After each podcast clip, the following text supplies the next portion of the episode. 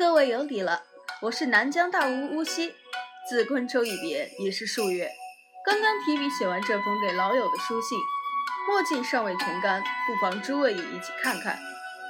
致周庄主温公子，两位故友近来可好？巫溪和北渊一起在南疆向二位问好，也代问陈琳好。周庄主与我和北渊的恩情，我二人常感怀于心。乌溪在大庆做质子时，亦不知人情世故，二不懂纵横捭阖。周庄主助我铲除黑污，平定内乱，乌溪没齿难忘。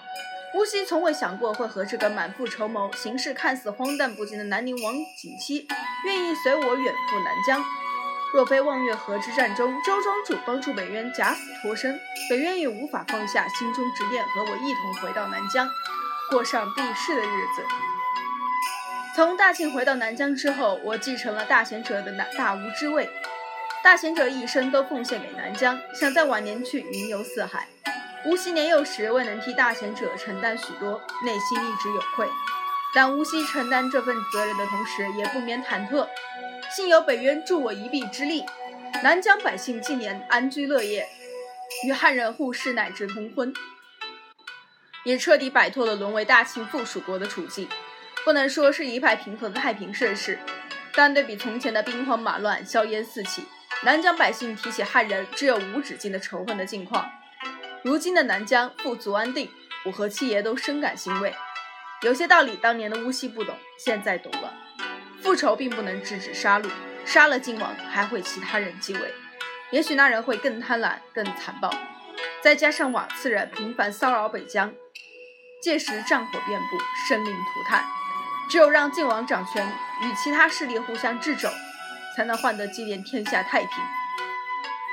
在寻访民情的路上，我们也遇到了两名少年，他们平日里行侠仗义，行走江湖，在一次劫富济贫的行动中失手，其中一个少年中毒受伤，却隐瞒住对方；另一位少年见好友性命垂危，苦苦求助北渊。我和北渊了解这个原因后，便决定帮助他们。好在制毒解毒为我擅长，顺利救下少年。此二人也拜于我和北渊门下，跟着陆塔一起学习。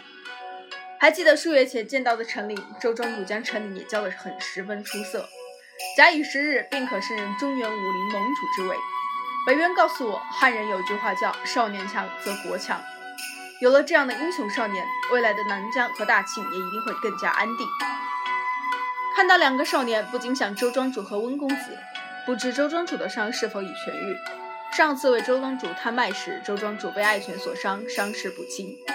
乌溪回到南疆，也研制了一些专治动物咬伤的药，已命人送往平安钱庄，不日会有南疆武士登门送上。愿南疆大庆各自相安不相犯，两国社稷太平，百姓安居乐业。我们四人虽相隔遥远，终有一天江湖再遇。应在与故人把酒话桑麻，快意相聚。故有乌溪北渊书。这封写给老朋友们的信，这样让阿庆来送去平安钱庄，不知山人们是否也有想要让我顺带让我捎给他们的手信呢？